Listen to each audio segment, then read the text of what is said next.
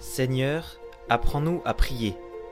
Une série de podcasts présentés par le frère David Perrin, un dominicain du couvent de Bordeaux.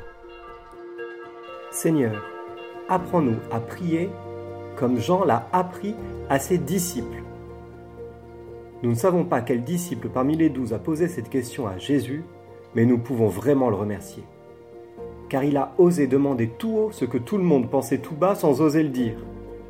Parce que la vérité, c'est que nous ne savons pas prier et que nous avons besoin que Jésus nous apprenne comment nous tourner vers Dieu, ce qu'il est bon de demander et comment le faire.